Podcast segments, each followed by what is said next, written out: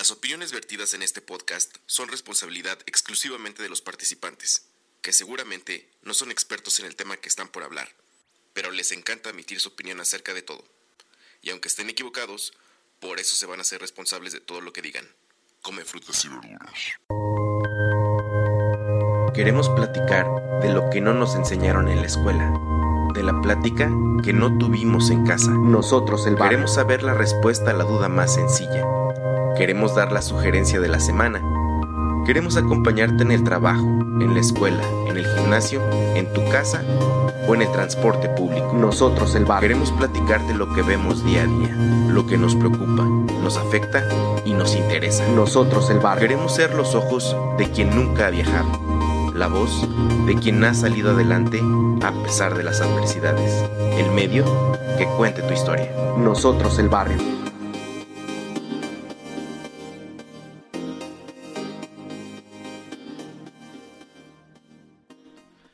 La gente del barrio, bienvenidos al episodio número 75 de este podcast que se llama NEB, NEB, nosotros el barrio. Mi nombre es Fede y los saludo desde Zapopan, Jalisco, en una agradable tarde de casi primavera.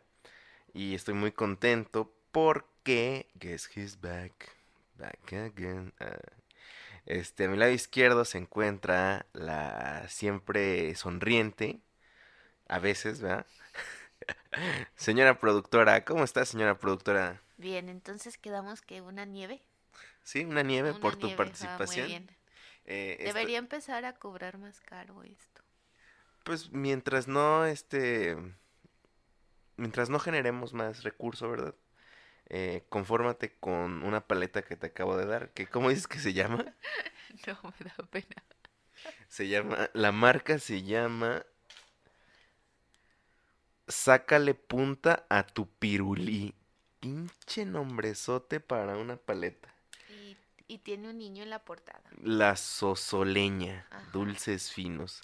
Saludos amigos, eh, no sé la si... sosoleña. No- no patrocinar. Bueno, pues Ah. sí, un patrocinio aquí, la señora productora, este, me pidió algo a cambio, le dije, toma tu, sácale punta a tu pirulí lollipop. Y este, todo bien. ¿Cómo ha estado, señora productora? Bien, bien. Eh, hemos pasado por algunas, este, una montaña rusa de cosas. em, y una, Más bien que no estábamos acostumbrados a pasar, o sea, era, es una excepción. Sí, sí, sí, sí. eh, entre eh, las cosas que pasamos eh, fue alguna experiencia en hospitales, eh, señora productora. Así es, un procedimiento quirúrgico menor, nada de importancia, pero pues tuvimos que tuvimos que hacerlo, ¿verdad? Señora productora, eh, no sé si tú quieras contar esto, pero eh, ¿tenías miedo al entrar al quirófano? Tenía miedo de que me mantuvieran despierta y que me doliera. Era lo único que tenía miedo. Hay una película de terror o de suspenso, no, no sé cuál de las dos sea, eh, donde se supone que, que al momento de operar no te operan, más bien no te anestesian al 100%, entonces no, no puedes despertar, pero sí puedes sentir toda la operación. Ay, qué estrés. Sí, no, qué pesadilla, qué pesadilla era No, eso. la verdad bendigo a la gente que creó esas drogas porque no sentí absolutamente nada. ¿Qué, qué te dijeron tus doctores cuando estabas en el, en el quirófano? Yo, déjenme decirles que pues yo me quedé en la habitación que le asignaron a la señora productora. Este, me puse Netflix en lo que estaba siendo operada para relajar los, los nervios, señora productora, pero sí hubo un momento de tensión donde yo dije, ah, caray, ya se nos tardó. Y sí estaba muy preocupado por ti, hasta que ya te vi llegar, este, semidrogada todavía, diciendo, diciendo muchas cosas. Pero no dije nada gracioso, según yo. No. Todo era muy cuerdo. Sí, todo era, todo era coherente, pero era de, o sea, venía súper mal, o sea, dormida todavía. Y yo te decía, este, no hables, descansa.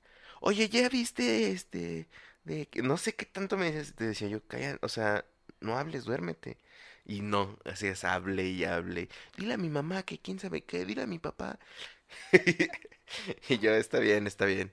Pero, mm, este, ¿qué te dijeron tus doctores antes de la operación? Mm, primero me dieron como un cal, un calmante, un tranquilizante y me pusieron oxígeno. Y ya ahí me tuvieron como mientras que hacía efecto y ya me empecé a sentir muy, muy relajada, relajada, relajada. ¿Como el mango? y, y ya, este, ya me pasaron al quirófano, este, me inyectaron más droga y me dormí. Bien. Y ya, me enseñaron lo que me sacaron. Ok, ok. Y ya fue todo, o sea, no sentí dolor ni nada, me pusieron anestesia local, este, no fue anestesia general, y, pero me pusieron a una droga que te, hace Te so- dormía. te dormía, entonces, o sea, empezaron y me quedo dormida, y ya me desperté al final de la operación, y ya, sin sentir nada ni nada. Es lo que yo le contaba a la señora productora el día que a mí me operaron. Yo le estaba contando mi experiencia. Justo antes de que entraras, ¿verdad? Estábamos esperando ahí a, a los doctores, al camillero. Este, y estaba ahí en, en la habitación de hospital y le decía, no, es que cuando me operaron, me acuerdo que un día antes me marcaron con un, pues ahora sí que con un marcador, como que toda la operación o cómo iban a seguir los trazos. Y este, recuerdo que ya en el, en el, en la plancha, se le dirá plancha, pues en la cama donde te van a operar, este, nada más recuerdo la super luz que, que te alumbra, la lámpara, y que me dijo el, el anestesiólogo, eh, te vamos a aplicar anestesia, cuenta del 500 para abajo. Y en el 498 recuerdo cómo mis ojos se me cerraron. Así, 500, 499, 400... cu- uh, uh, uh, Y me acuerdo que sentía como se me frunció la nariz, así como como algo raro y ya, desperté después. Y eh, eh, estábamos hablando de, o queremos navegar en la conversación un poco en, en los, en los servicios, en la diferencia de servicios de repente particular con servicio público, pero sobre todo servicio público, porque después de ahí, eh, después de esta operación tuvimos que asistir al muy temido, por lo menos por mí, eh, seguro social en México. No sé cómo sean los servicios en, sobre todo de seguridad social en otros países, pero en México, amigos, es bastante complicado, por no decir que es malo, porque sería generalizar y pues no es cierto, no todos son malos, pero la atención, eh, los tratos, eh, los procedimientos, sí son muy complicados, son muy feos, por, por, por decirlo así. Y yo te, yo te iba a decir que no sé si sean en los servicios públicos, llámese transporte, seguridad, lo que tú quieras, pero donde se vea donde un país es tercermundista o primermundista. ¿Tú qué piensas? Mm, yo creo que sí se nota la diferencia. Aquí en México tenemos como tres niveles de seguridad social. Está primero, pues la, la, pues lo privado, ¿verdad? Que tú puedes pagar libremente si tienes los recursos, que pues a ese tipo de, de salud muy, pues no mucha gente tiene la, el acceso. Bueno, somos, son una minoría los que tienen el acceso a, pues a este tipo de salud, con doctores, hospitales privados, etcétera. Y luego pues ya están los niveles de, de gobierno, que sería el IMSS, el ISSSTE, que están hechos para los trabajadores.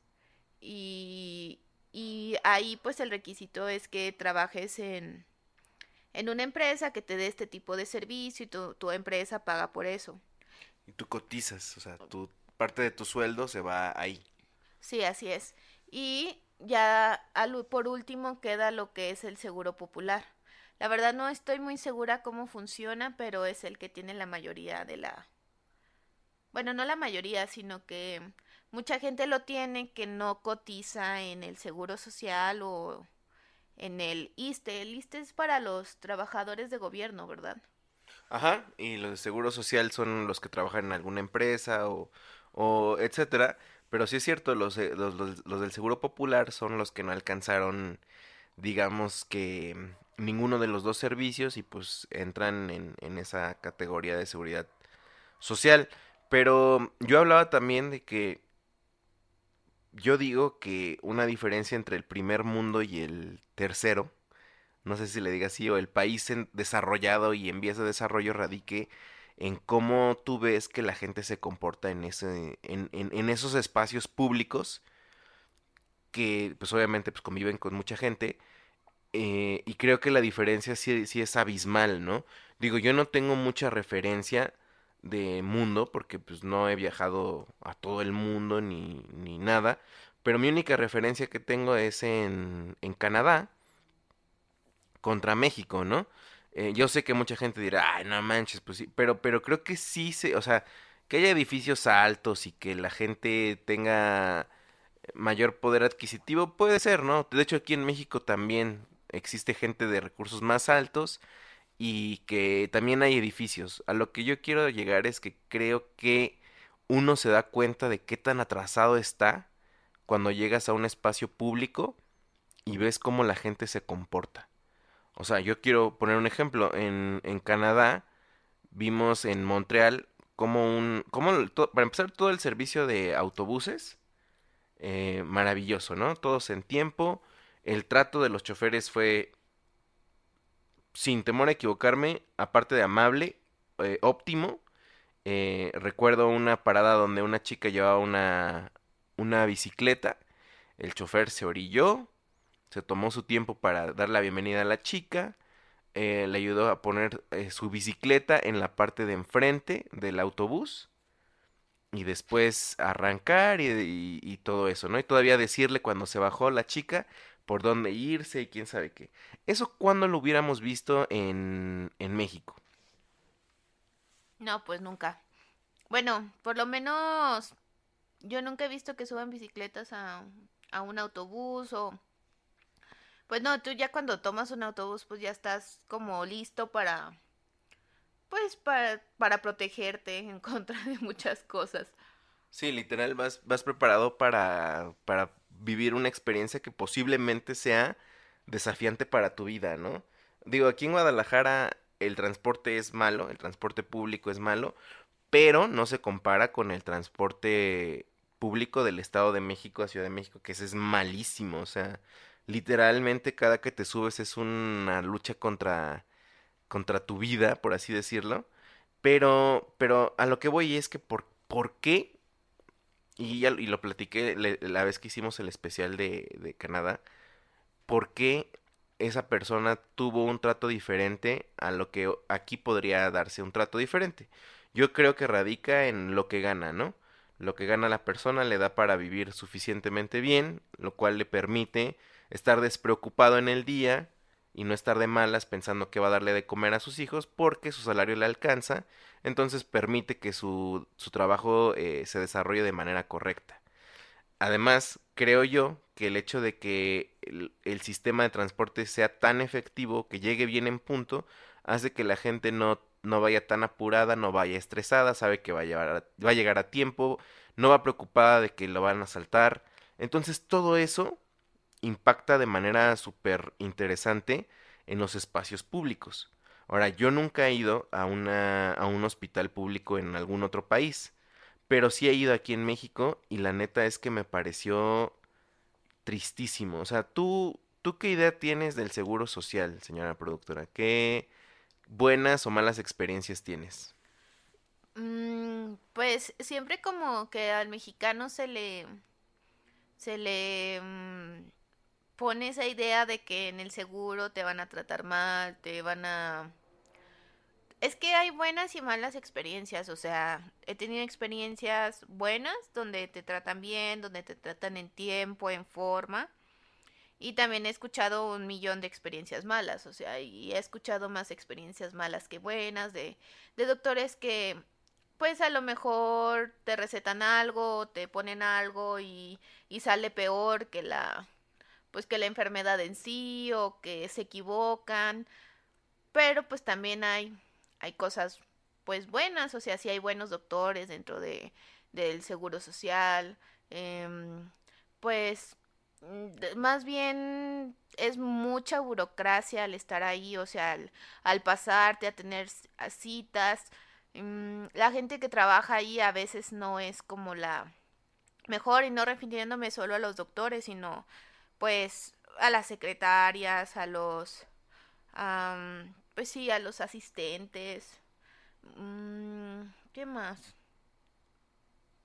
En general es una situación eh, muy complicada y lo decimos por lo siguiente. Yo también debo decir que tengo familia que trabaja en el Seguro Social de, de, de México y es una de las personas, son de las personas con más espíritu de servicio que conozco. O sea, son de las que en la casa se preocupan por todos, eh, tratan de que todo el mundo estemos bien, eh, pues a veces nos consiguen eh, alguna una cita con algún doctor que a lo mejor no conocemos su especialidad y ellos por el trato pues te dan esa oportunidad, ¿no? Son gente muy chida, la neta, por lo menos hablo de mi familia, pero conozco que la gente que, que trabaja ahí también, por ejemplo, vamos a contar la experiencia que estábamos ahí, ¿no?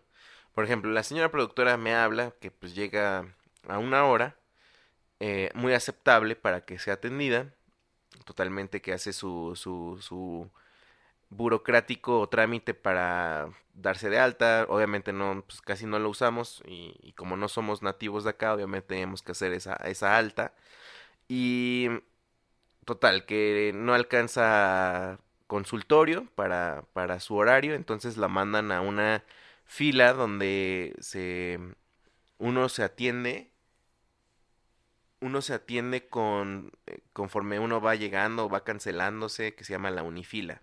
Ah, y cabe resaltar que pues no había yo, o sea, no había posibilidad de haber hecho una cita antes, o sea, tenía que ir por mi papel de incapacidad, o sea, de que después de que me operaron, o sea, no no se podía saber exactamente, o sea, no había espacio para para citas. O sea, tenía que ir así a, a la mala. Entonces, eh, me habla la señora productora, yo me, yo me voy a encontrarla.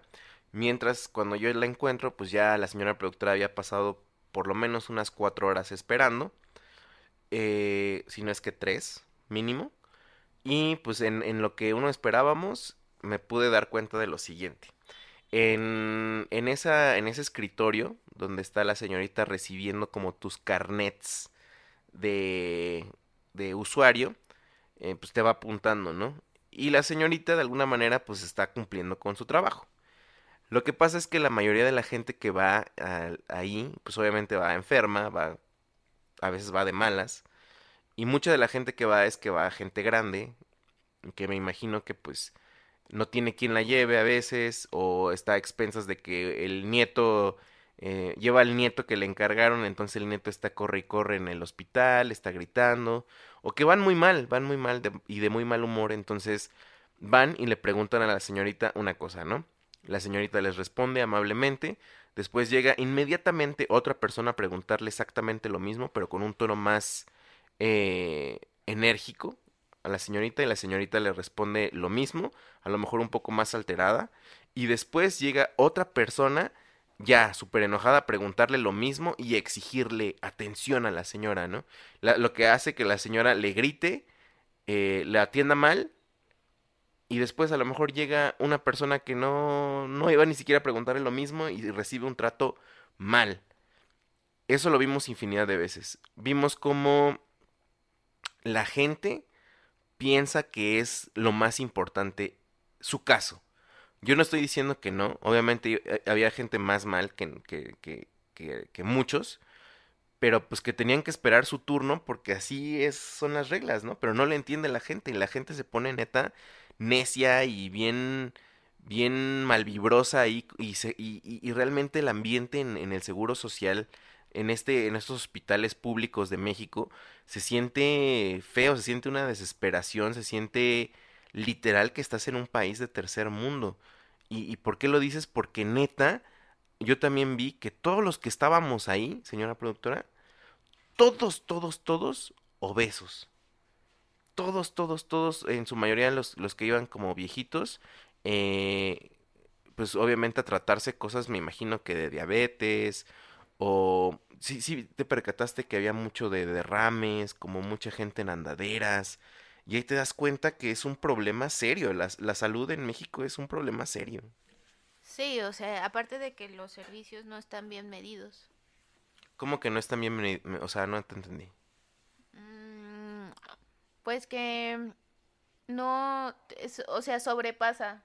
Aparte, pues hay gente que, pues que como tú dices, que no se cuida, que, que a lo mejor va y toma el espacio de otra persona, que a lo mejor lo necesita más. Sí, correcto. Está exactamente. Uno de los principales problemas que presentan los servicios públicos en México es que están sobrepasados, ¿no? O sea, hay un- una sobrepoblación que justamente hace o desencadena una serie de, ¿cómo te puedo decir? De malos tratos, de desinformaciones, de cosas eh, horribles que pasan ahí, ¿no? Eh, Lo estábamos viendo con, con los viejitos, ¿te acuerdas? que había viejitos que se veía que llegaban pues solitos, caminando ya muy despacio, muy, eh, muy adoloridos, que se sentaban y pues tú sabes que los viejitos ya no escuchan bien, entonces cuando les llaman, estoy seguro que a veces no escuchan, los brincan, los señores viejitos pues ya no tienen como que las fuerzas como para reclamar, la gente se aprovecha de ellos, eh, o hay, hay viejitos que de plano se van no reciben la atención, pues por pena, porque les da pena. Hay mucha gente, acuérdense que estamos en un 2019, entonces la gente que es mayor, es muy mayor, pues todavía viene a lo mejor como de, de, de un pasado muy rural, ¿no? Donde todavía le da pena como preguntar, como que le da pena este llamar la atención. Entonces eh, yo, yo los vi salir, ¿no? Total que pasamos eh, un rato ahí, nos pasamos a otro, otra sección y vimos otro tipo de tratos, ¿no? Que era esta señora que a lo mejor no tenía tanta gente, pero lo que quería e- era irse a comer, ¿no? Y ya le, ya le urgía irse a comer o ir con alguna persona que estaba por ahí. Y tanto fue así que se quería ir que a la señora productora le dejó encargada su chamba, ¿no? Sí. Ahí estoy de secretaria del Seguro Social, recibiendo a la gente y todo. Di- Bueno, no. dándoles Ah, sí. indicaciones. No, señor, usted sigue después de mí. Ah, sí. Sí, sí, neta. Y, y pues dijimos, chale, o sea, qué necesidad de estarnos echando a la gente, nosotros, cuando no es chamba de nosotros, ¿no? Después de, ya pasamos al consultorio. Y no sé tú, señora productora, y esto no lo estoy generalizando, por favor, si ustedes tienen familia o su familia trabaja en el Seguro Social, no quiero decir que sean así, pero yo tengo muy malas experiencias con doctores del servicio público. Y no sé si te pasa a ti, pero no, no, no sé si pensaste que el, el doctor como que no sabe, como que no... O no te presta la atención debida, o sea, a pesar de que yo iba pues nada más por un papel, pues no, pues sí, fue así de que, a ver, dígame, y ya, como me vio mi herida, ya me la checó rápido como en un minuto, ah, está bien, y ya, Y hasta da la impresión que no sabe usar la computadora, que eso es lo que a mí más me preocupaba, ¿no? O sea, independientemente de que sepa o no usar la computadora, eh, eh, la impresión que te da es que es algo obsoleto, ¿no? Que están tan, tan viejos en sus metodologías que, que, el, que el pregunta si realmente te están salvando la vida o, o no. De hecho, hay un meme de, de estos, de este tipo de servicios que dice, pues yo nada más venía por una gripa, ¿no? Y me cortaron una pierna. Entonces, pues, la neta sí, sí, sí es algo horrible, ¿no? Yo, yo tengo experiencias de que, o sea, me, me han diagnosticado cáncer cuando no tenía, o el hecho de, de, de que te den diagnósticos erróneos, es lo que a mí más he tenido experiencias equivocadas y, que, realmente te ponen, ¿cómo te puedo decir? En, eh, o sea, te da miedo ir al, al- al hospital, al, seguro, y, ya, ¿no? Pero eso es, ese es en un parte el, el- el seguro. Pero también me tocó ir por unos papeles a, a... ¿Cómo se le puede decir lo que son las oficinas de aquí que están en las Águilas? Una unidad. Administrativa, eh, donde también pude ver, señora productora, cómo literalmente el, el godín o el burócrata es, yo creo que el godín de la peor especie. Pero los entiendo muchísimo, ¿sabes? Entiendo mucho por qué son así. Eh, cuando yo fui maestro de, de preparatoria, obviamente tú eres un servidor público. Al ser servidor público no le puedes negar el acceso a lo que estés ofreciendo a nadie, porque por ley tienes que tener, tienes que atenderlos y, y tratarlos. De hecho, no sé si te fijaste que en el seguro cuando llegaba una señora y le decía que se iba a ir, la señorita le decía, no puedo, no puedo negarle el servicio, pero tampoco se lo puedo, algo así, era como que su respuesta, que me imagino que es legal esa respuesta. Em, yo cuando fui maestro, pues obviamente tú, tú vas con, neta, con la convicción de hacer bien tu trabajo, etcétera, etcétera. Pero como tú, como tú sabes, también la educación en México pública está sobresaturada. Entonces, ¿cómo le explicas la misma pregunta a 60 alumnos durante todo un, un día de trabajo? Es desgastante, es, es desgastante, es triste, es, no sé, es horrible. Entonces, me imagino que la gente que, que va y que va pidiendo, va exigiendo, va, eh, ¿cómo decirlo? preguntándoles lo mismo cada vez de ma- más de malas, hace que los burócratas, la gente que trabaja para el gobierno en oficinas, se porte pésimo con las personas. Es, es un trato horrible y, y, y me tocó verlo.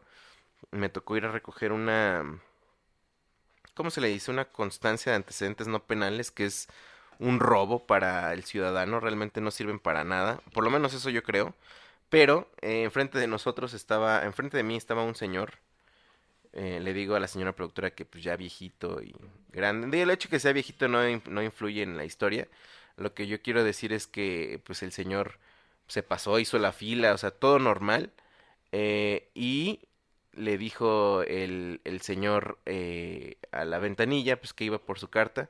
Y la señora súper déspota gritando, no le podemos dar su carta de antecedentes no penales porque tiene un antecedente penal. Y pues obviamente no sabemos la historia de ese señor, ¿no? Pero lo que voy es que como que les encanta humillar a la gente que va y, y decir, Es que yo creo que es mayoría la gente como, pues harta, no sé, o que no le gusta su trabajo, no sé. Sí, es que es, es lo mismo, es que es un desgaste horrible de, de estar explicando y explicando y explicando lo mismo una y otra vez a, a personas eh, lo mismo, ¿no? Y la neta, no sé si en Estados Unidos o que siempre pensamos en Estados Unidos porque es el país más desarrollado que tenemos cerca. Eh, no sé si ahí, la verdad, la, el trato público sea distinto, pero no manches, neta, tenemos que hacer algo por, por no ser tan insoportables como usuarios también. Que creo que es el principal problema, ¿no, señora productora? Según tú, ¿quién es, quién es más insoportable? ¿Los, los que trabajan ahí o los usuarios? Yo pienso que los dos, que los dos tienen como algo, o sea, la gente que vaya exige sin tener que exigir y que no respeta las reglas, que no toma su turno, que pues que mm, se salta a las personas, porque pues hay muchísima también corrupción dentro de los usuarios, o sea, los que no sé cómo se llama eso, pero pues los que les pagas como a alguien para ir a formarte, este, como para acelerar las cosas, eso lo vi cuando fui a sacar la licencia de conducir, que había como personas que se formaban, pero a ellos siempre los pasaban primero, como que tenían trato también con los de adentro. Y pues se saltaban filas, de, pues como favores, no sé si ahí se den dinero para acelerar las cosas y tú nunca te paras ahí, o sea, es- o, o sea, más bien es de todo, la gente que paga a esas personas y los mismos empleados que aceptan ese dinero como para pasar, pues sí, para no respetar los turnos, es culpa de todos. Y, a lo mejor no me quiero poner tan político, pero una de las cosas que dice el presidente actual, que todo es culpa de la corrupción, la neta es que en, los servicios públicos sí ves claramente que la corrupción ha afectado el trato, el- la forma de, de- de- de brindarte todo eso. Se- y ni hablar de la seguridad pública. y, O sea, ya hablamos del, del, salud pública, un poco de educación pública eh, o, o de las unidades administrativas, pero la seguridad pública aquí también está más bien al servicio de, de unos cuantos, ¿no? Y ahora que yo voy a caminar, no sé si te he dicho, bueno, ya lo he contado en, en otro episodio, como lejos de sentirme seguro cuando está una patrulla, pues te sientes inseguro, ¿no? Porque no sabes si te van a subir o no, si te van a inculpar por algo o no, si te van a sembrar eh, algo para, para cumplir con su cuota de que arrestaron a no sé cuántos, eh, pues es esta cañón. No sé si te platiqué que una vez a mi hermano, mi hermano estudiaba en la, en la noche, bueno, en la tarde noche, y llegaba bastante, bastante noche al, pues al centro de, de donde antes vivíamos, y pues normalmente hablaba por teléfono a la casa para avisarnos que ya había llegado. Entonces, eh, mi papá no había recibido la llamada de mi hermano, entonces, pero ya era más o menos la hora en la que llegaba, entonces mi papá decidió adelantarse por él, ¿no? ¿Sabes? Para ir por él. Y mi hermano eh, justo se baja de su transporte público y se acercó a un teléfono público para hacer una llamada. Y justo cuando iba a hacer la llamada, uno, un policía, un, una patrulla se, se paró ahí a un costado de él y le decía que se subiera a la patrulla. Y pues mi hermano dijo, pues, ¿por qué me voy a subir a la patrulla? O sea, ¿por, ¿cuál es el motivo o qué, no? Y, y los mismos policías se estaban poniendo como intensos con él, no, no, súbete, quién sabe qué. Y justamente llegó mi papá a tiempo para preguntar, pues, qué había pasado, ¿no? Y estos señores argumentaban que estaba haciendo desorden público. Mi hermano, cuando realmente no. Entonces mi pregunta es, ¿qué intentaba hacer la seguridad pública con eso? No sé, yo desconozco y aquí también por eso pusimos el disclaimer que no somos expertos en el tema, pero no sé si tengan un como una cuota los policías como para que decir, ah, pues mire, yo tengo que informarle tres asaltos que detuve, entonces tengo derecho a mi bono de no sé. No sé, si ese es el detalle, es un o no sé, a lo mejor querían chéquense lo que voy a decir. A lo mejor los policías querían asaltar a mi hermano, quitarle el celular o no sé pero pues era una situación nuevamente de, de, que nuevamente el servicio público de todo tipo en México, neta, está de tercer mundo y está bien deprimente.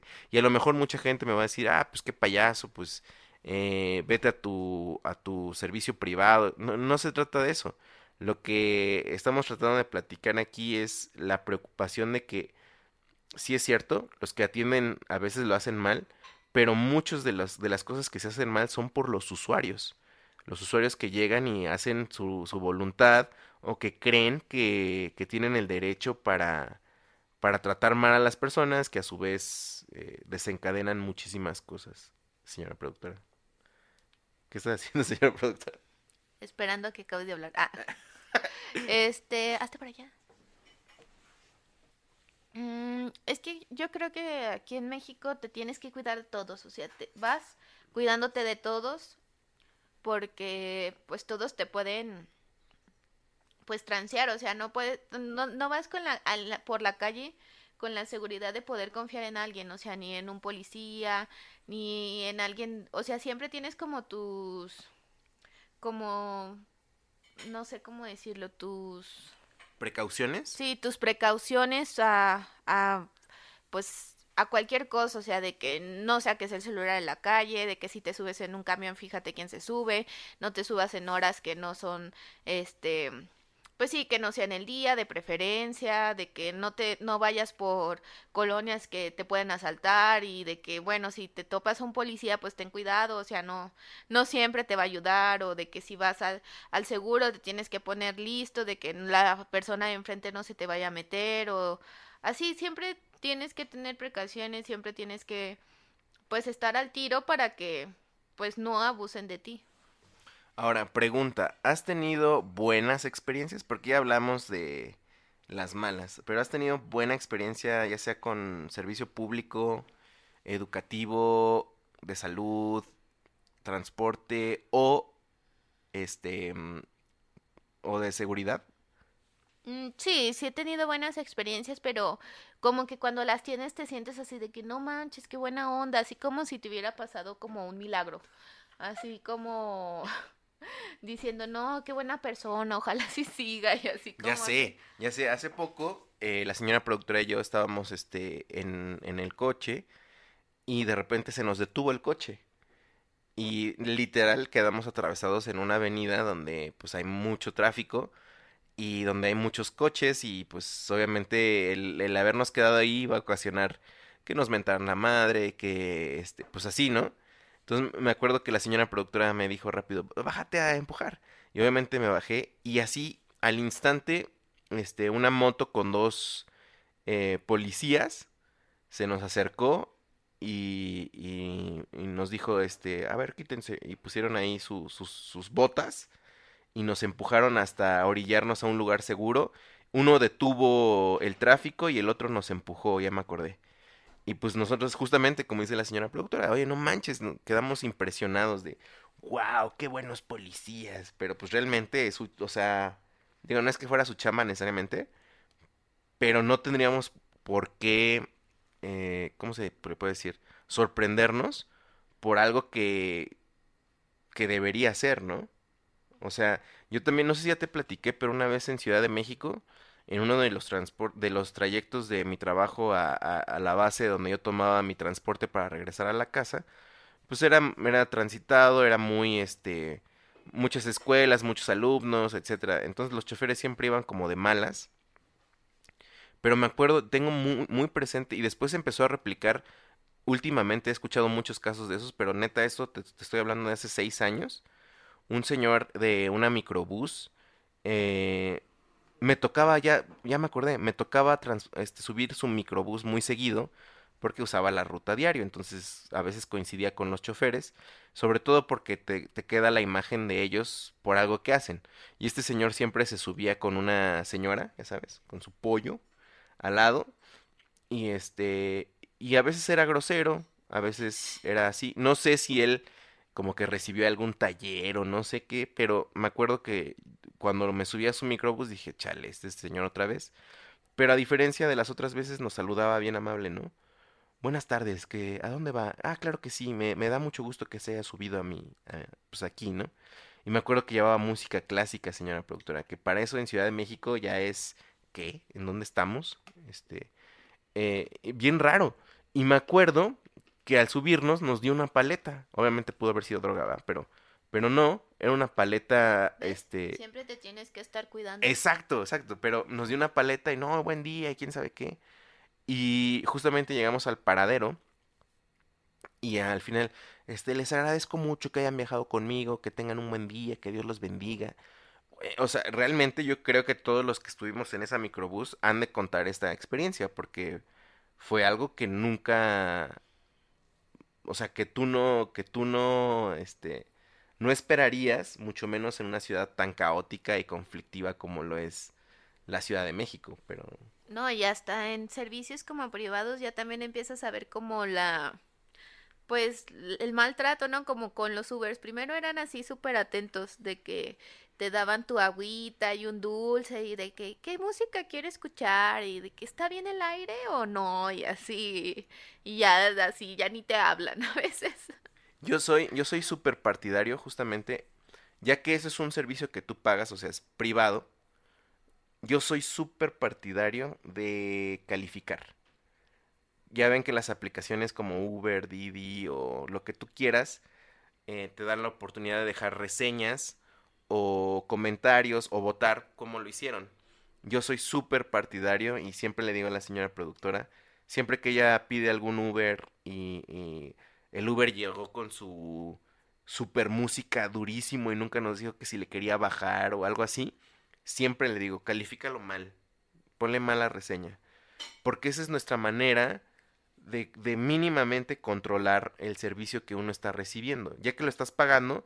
Entiendo también que pues han de estar, o sea, que han de estar hartos, fastidiados de tanta gente que se sube y de tantos malos tratos, pero deben de estar conscientes de que no todos somos malos usuarios y que deberían tratarte a lo mejor conforme uno va tratando en el momento, ¿no?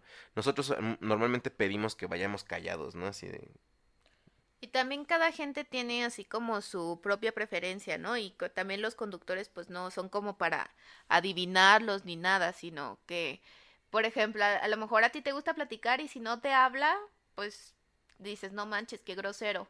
Pero por ejemplo, a mí de que no me gusta ni siquiera como que me hagan plática o así de que, ¿cómo estás bien? Y ya, es todo lo que... O sea, yo les pongo cinco a los que no me hablan nada.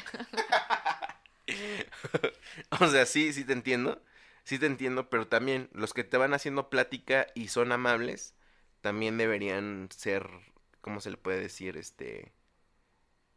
eh, bien reconocidos, ¿no?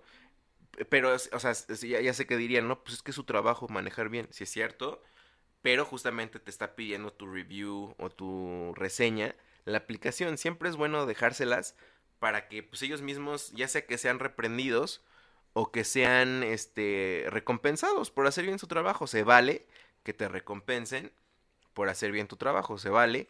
Y también se vale que castiguen a los que están haciendo mal su trabajo de plano. O sea, Sí, y también como que el gobierno sí te da herramientas como para quejarte, ¿no? O sea, que también dudas de ellas, pero pues ahí están, úsenlas en medida de lo posible.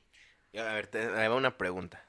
Imagínate que escuchas un comercial que dice, si sabes de algún eh, incidente o narcotráfico, bla, bla, bla, habla a tal número, tu denuncia será totalmente anónima. Y tú sabes de alguien. ¿Tú denunciabas? Mm, es que si te la piensas porque dices, ¿con quién te metes? O sea, si todo está corrupto, yo creo que hasta el momento en que se piense a quitar la corrupción, ya se va, pues ya vamos a empezar como a tener un poco más de confianza, ¿no? Que no digo que eso vaya a suceder, ni que vaya a suceder pronto, ni con el nuevo, nuevo gobierno, o sea, ha habido muchas cosas con las que no estoy de acuerdo. Este, y que digo, pero es que cómo puede ser eso posible si después de tanto tiempo prometió muchas cosas y, y Sí, pues no lo está haciendo de la mejor manera. ¿verdad? Sí, no, y bueno, o sea, independientemente de eso, este, pues obviamente debe llevar un, un tiempo, ¿no? El, el, cambio. Esperemos. Digo, no, ya sé que no depende de él. Pero eh, sí, tienes razón. No sé si has visto una película que se llama El Infierno.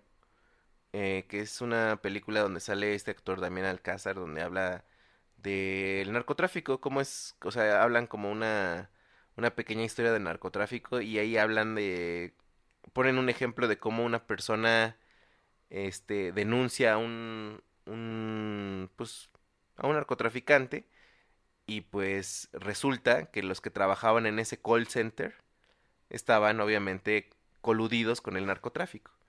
Entonces, este call center como que identifica quién es, lo mandan a llamar y pues ¿qué crees que le pasa?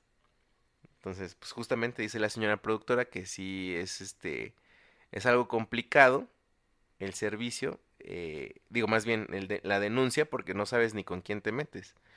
Pero pues bueno, no sé, no sé, ¿tienes alguna otra buena experiencia con algún servicio?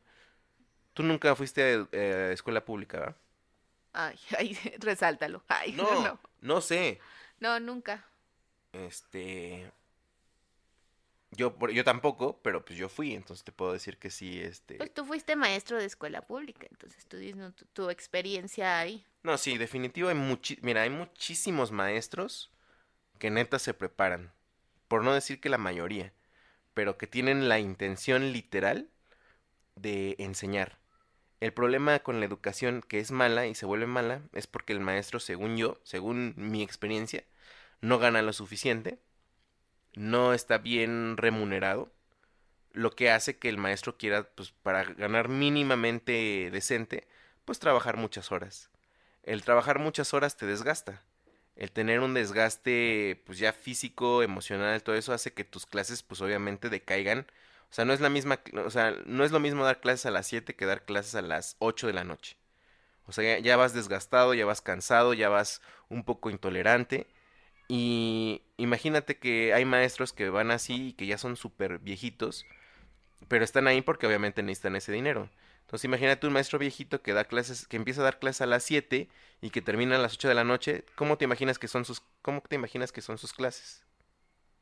Mm, no, pues ya mm, con menor calidad, ¿no? O sea, ya es pues más difícil para él, pero pues tampoco no puede dejar trabajar, es más difícil controlar al alumnado porque pues hay muchísimas personalidades, ¿verdad? Y pues en una escuela pública pues ves más problemas que probablemente en una escuela privada porque los alumnos vienen de otro contexto, vienen de, pues sí, tú todas las veces que me comentabas que a lo mejor un alumno tenía que desertar porque pues tenía que trabajar, porque su...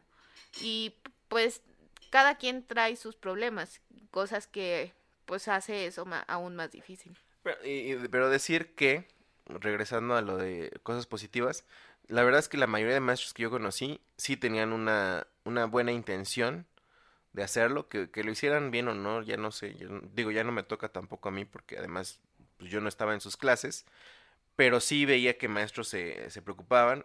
Personalmente me tocó escuchar entre varios maestros cómo le hacíamos para, para, para ayudar a ciertos alumnos que estaban, por ejemplo, en situación de que se murió la mamá, se murió el papá, o, cosas más serias, ¿no? Que, que pues, no sé, fueron secuestrados. O sea, como que sí te preocupabas como maestro por tus alumnos.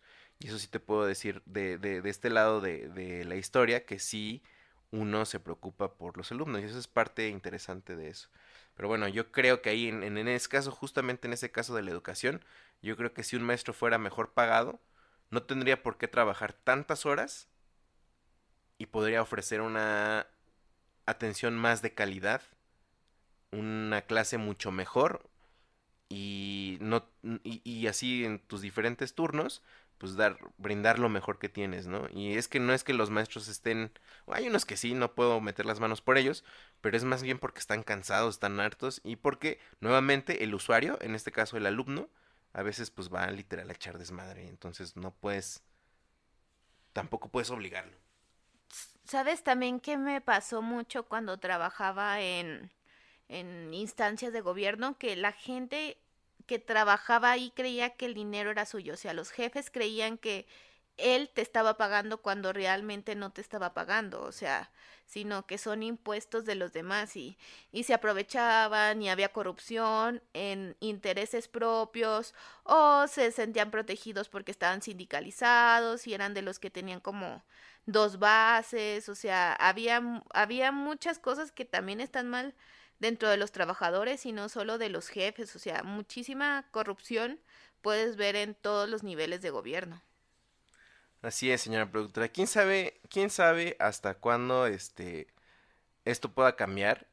Realmente no es un podcast donde aprendas, realmente fue una manera de, de, de que queríamos este exponer nuestro punto acerca de nuestras últimas experiencias. Y pues es triste, no sé si ustedes que nos están escuchando eh, tengan alguna buena. A mí la verdad me gustaría conocer más las buenas que las malas, pero si tienen malas, la neta estaría chido también que nos las escribieran. Eh, a ver, según ustedes, el servicio público de lo que sea en México, ¿es bueno o es malo? Si es bueno, cuéntenos por qué. Si es malo, también díganos por qué. Estaría muy chido leerlos, estaría muy chido saber eh, qué es lo que piensan ahora ustedes. Sin embargo, eh, este, señora productora, tenemos saludos. Saludos de los episodios anteriores que ya teníamos un ratote sin grabar. Eh, justamente pues porque por lo que ya escucharon. También si quieren mandarle saludos aquí a la señora productora, estará leyéndolos. Yo les puse en, en Instagram que íbamos a grabar este episodio y dos personas mandaron sus mensajes. El buen compadre este Fernando nos mandó, te mandó específicamente saludos a ti, saludos a la señora productora, eh, saludos a la comadre señora productora, específicamente fue un saludo para ti. El compa Shen también nos, nos dijo, mándenme saludos para tu buen amigo el cabro, saludos al, al buen Shen. Y en episodios anteriores, déjenme leerlo un poco por aquí. Tenemos el episodio 74 que se llamó ¿Cuál es tu moneda de cambio? Que es eh, con, con, nuestro compa Fer Franco, donde hablamos pues del éxito. ¿Qué es el éxito? ¿Qué no es el éxito? La felicidad, este, hablamos de Roma, hablamos de un montón de cosas. Y este nos escribió Shinaiko Shinaiko, eh, yo lo había escuchado que escuchaba el Torito Podcast. y ahora se ha pasado con nosotros, me imagino que con Lalo, Lalo Landa, eh, su contenido en Le Vamos Entrando. Y dice, buena plática como siempre. Shinaiko, muchas gracias, saludos. El buen Hack dice, gracias, me tomé un café con la tertulia de Fede. Generalmente me relajan sus pláticas, es buena terapia auditiva. El buen Hack, muchas gracias, bro. Eh, me da mucho gusto que sigas escuchándonos y pues te mandamos un saludo. Y la comadre Ameyali dice, eso de Yalitza actuando de indígena y ayudante del hogar me recuerda a Master of None cuando buscan indios para hacer papeles súper trillados de indios, con acento marcado y chistes racistas sobre ellos. Yo creo que tristemente, aunque busque papeles donde mostrar su talento, va a ser muy difícil salir del encasillamiento. Ojalá trabaje con directores y en papeles diferentes que no la suman en un contexto específico solo por sus facciones y ojalá lo mexicano comience a mostrar al mundo su verdadera diversidad. Esto es un comentario respecto a lo que hicimos de que si ah, mencionábamos que Yalitza Aparicio le, le, estaban llegando, bueno, Yalitza Aparicio que es la, la protagonista de Roma, la película de Alfonso Cuarón, y estábamos hablando que le estaban ofreciendo nuevos trabajos o nuevos proyectos, pero nuevamente como ama de casa. Entonces ese comentario me imagino que fue al respecto. En el último podcast que se llamó también Clones y Comidas, donde hablábamos de mis doppelgangers, el compa Ferotre puso, yo la neta sí he visto varios de tus clones, bro. Deberías de subir en nosotroselbarrio.com una sección de mi gemelo y yo y trepar todas las fotos. No lo haré ahí, pero sí lo tengo, sí es, eh, las estoy juntando de todos los gemelos que tengo perdidos y, eh, y las, las publicaré yo, yo, creo que en Instagram. Señora productora, eh, ¿Quieres decir las redes de nosotros el barrio? No me las sé. Ah, no te creo. Es arroba Wii el barrio en Twitter. Eh, nosotros, coma, el barrio en, Facebook? en Facebook. Y Wii el barrio también en Instagram, ¿no? No. Arroba nosotros el barrio, señora. Ah, arro eh, bueno, arroba nosotros el barrio. No sé cuál otra tengas, perdón. No, en nosotroselbarrio.com, ah. donde pueden encontrar el diferente contenido que tenemos, que es eh, le vamos entrando, un podcast con la Lolanda, la parrilla de mi compadre, como en Ferotre, cocinando con The Mobs, con la comadre Meyali, eh, y Caminando con Fede, señora productora, aquí déjame decirte un anuncio. Caminando con Fede es un podcast que hago mientras camino. Y normalmente pues nada más voy platicando lo que veo, lo que voy haciendo. Pero eh, nos ha estado escuchando eh, Violeta a la cual le mando un saludo también, gracias por, por escribirnos. Eh, nos mandó un mensaje también respecto al, al, último podcast. Me imagino que es un poco más personal, pero te agradezco Violeta. Y Violeta se animó a grabar desde Ecuador un caminando, en este caso con Violeta. Entonces me dio una buena pauta para lanzar la convocatoria. Todos aquellos que salen a caminar y escuchan podcast, y les gustaría platicarnos cómo es su ciudad y cómo es su barrio y todo eso, yo los invito cordialmente a que suban, eh, que se graben y me manden ese audio, si es que quieren que, que, pase aquí, de no más de 15 minutos. Eh, y lo pondré encaminando con Fede y ya ustedes yo les pondré el título de su de su episodio. Mándenme una foto para que podamos eh, fondearlo en las, en las, redes sociales. Y eh, mándenmelo a fede arroba nosotroselbarrio.com y ahí estaremos, este, mándenlo en, en, audio en MP3 y yo lo estaré escuchando y lo estaré publicando. Ojalá que sí se haga, ojalá que esté chido y pues listo. Señora productora, ¿qué opinas? Comentarios finales, saludos. Hola a todos. Qué bueno, la señora productora, este, no sabemos qué, que eh, como, como, como esté, esperemos que esté mejor. Me refiero a, a, su operación cuando ustedes la están escuchando. Pero les iremos informando, ¿no, señora productora? Eh, nos vemos y la neta, qué chido por, por acompañarnos. Nos escuchamos en el siguiente episodio. Bye. Gracias por llegar hasta aquí. Disfruta este bonus track, que seguramente no tratará de algo en particular. Recuerda visitar nosotrosalbarrio.com. Y acuérdese que aquí es con Toyo. Ya ya la muñeca fea y Yupi Yupi el muñeco Chucky. Hola. cara de bola. Hola, ¿qué tal amigos de nosotros el barrio, la gente del barrio? Lo que ustedes están escuchando posiblemente forme parte de un bonus track de algún episodio que grabaremos muy pronto.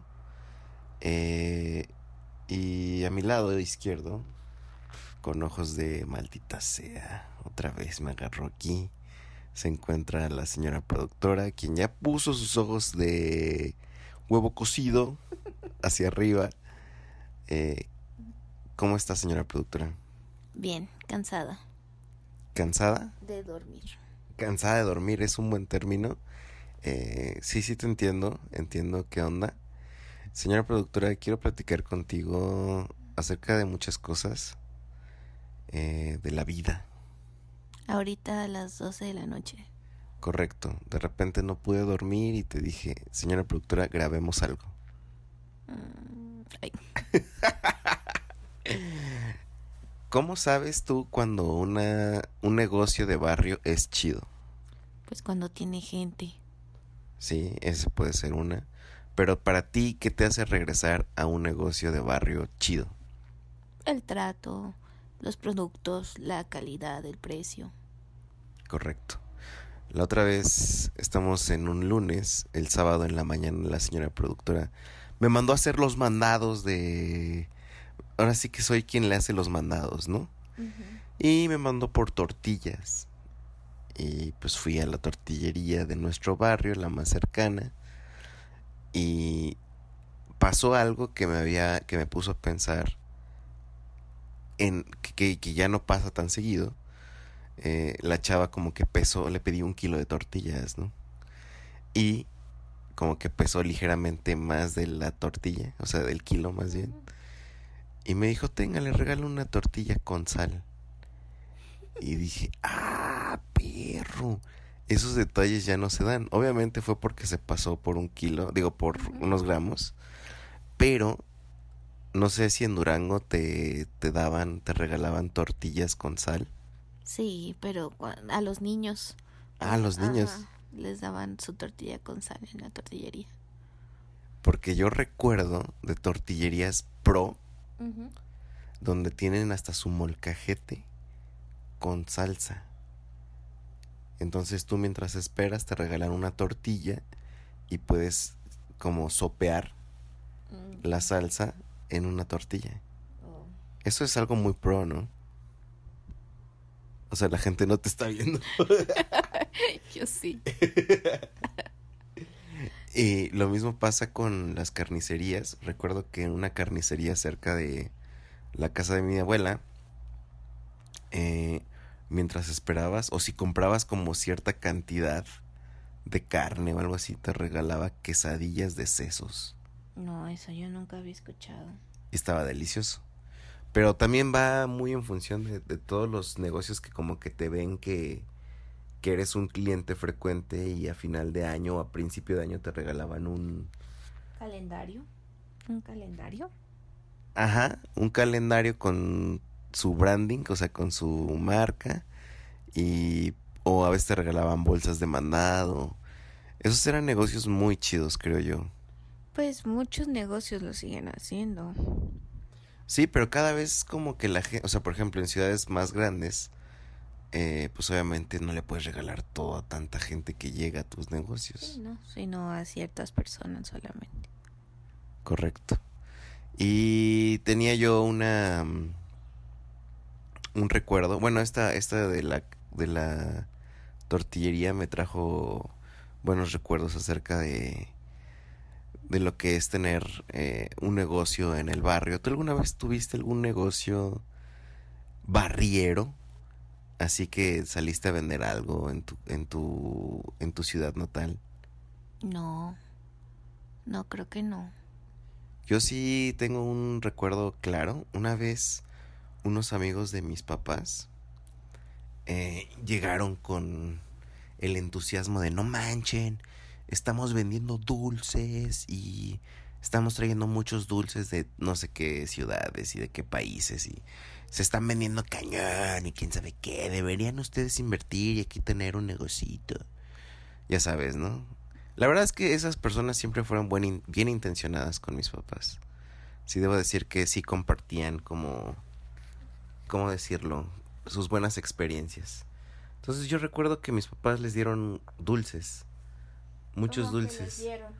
O sea, les llevaron dulces, o sea, se los compraron, o sea, como que invirtieron, pero ellos fueron como los proveedores.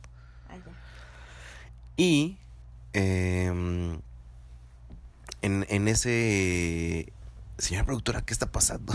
Nada, nada.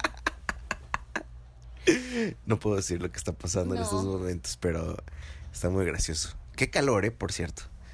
Ah, bueno, eh, entonces mis papás, mm, recuerdo que hubo una época donde mi mamá literal sacaba una mesita a la calle y ponía sus dulces para vender. Y ahí estábamos, mis hermanos, mi mamá y yo, en lo que llegaba mi papá. Y eso no era cuando yo era chiquito, ¿eh? O sea, era cuando yo iba en la secundaria más o menos. Y ya no lo recordaba, pero eso es un negocio muy barriero. Tener... Ah, sí, el de los dulces, el de los bolis, ¿Qué son los bolis? los churritos. Pues las cosas con hielo y y chocolate o de lo que quieras, no sé, congeladas. A ver, te vas... las conoces. Exacto. Te voy a hacer una pregunta. Si yo te viera... Si yo no te... Si yo no fuera nada tuyo y fuera alguien que vendiera... Que atendiera algo, ¿tú me comprarías a mí? ¿Tengo, tengo cara de... de ser amable? Pues tienes cara de ser amable, pero necesitaría ver qué vendes. Por ejemplo, si llego y te vendo dulces, Pues sí, tengo hambre, sí.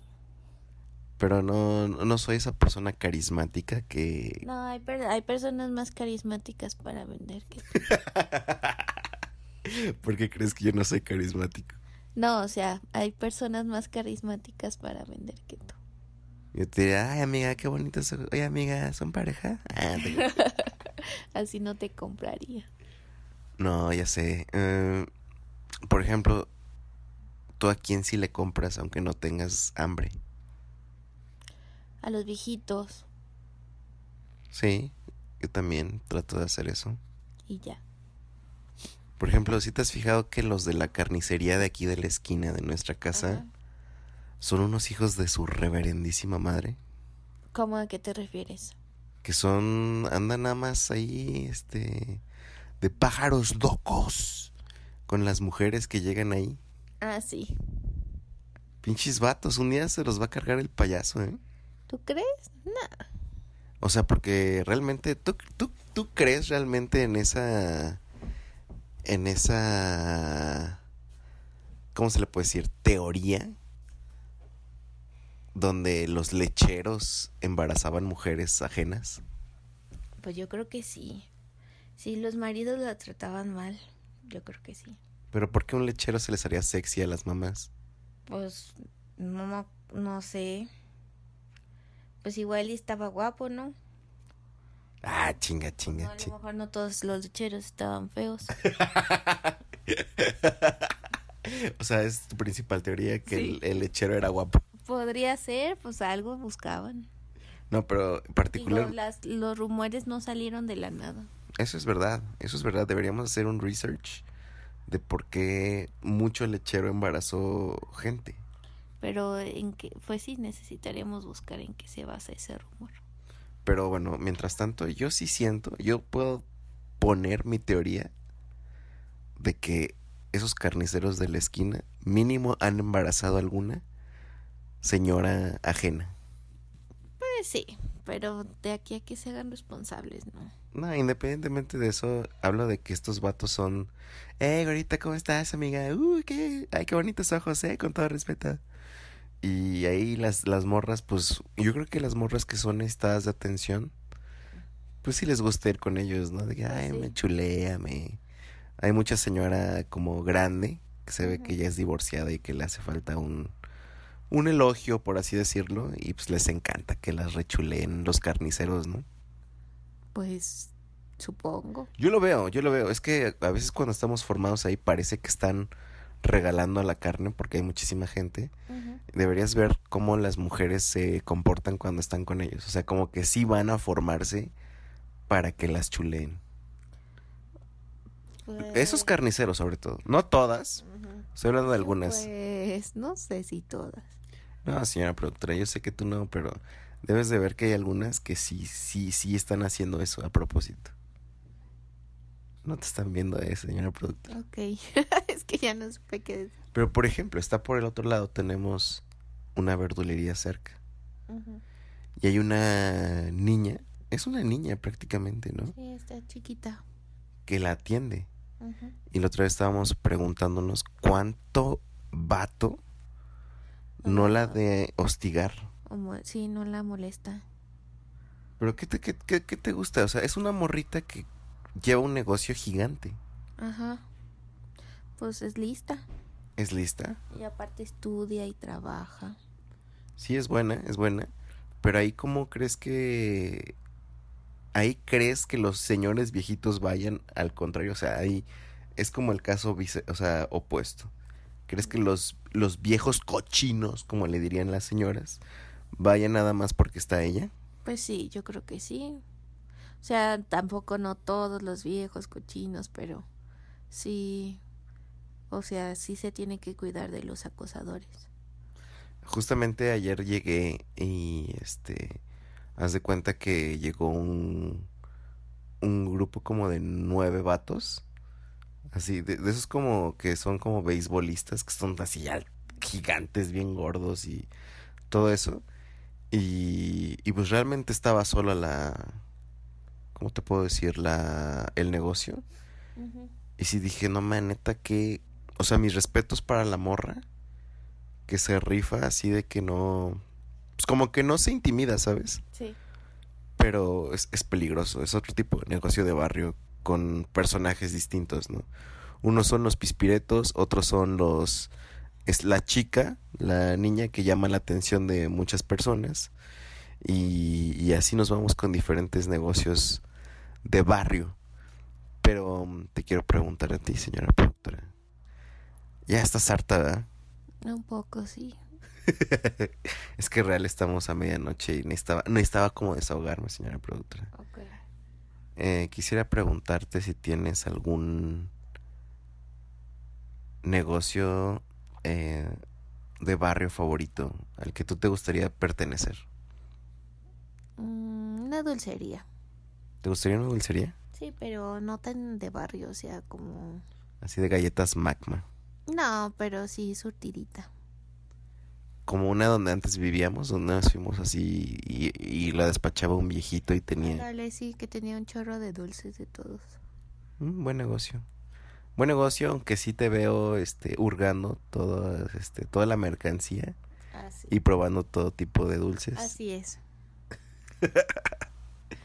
Señora productora, gracias por hacer este bonus track conmigo a la medianoche. Eh, con sueño tuya y con muchísimo calor eh, en esta cabina de nosotros el barrio Entertainment Network. Te agradezco. ¿Algún mensaje que quieras mandar? No. ¿Algún saludo en especial? No. ¿A tu fandom? No, gracias. Muchas gracias por escuchar este bonus track. Eh, no sabemos en qué capítulo lo pondremos, pero seguramente ahí estará. Gracias. Muchas gracias por escuchar y descargar este podcast.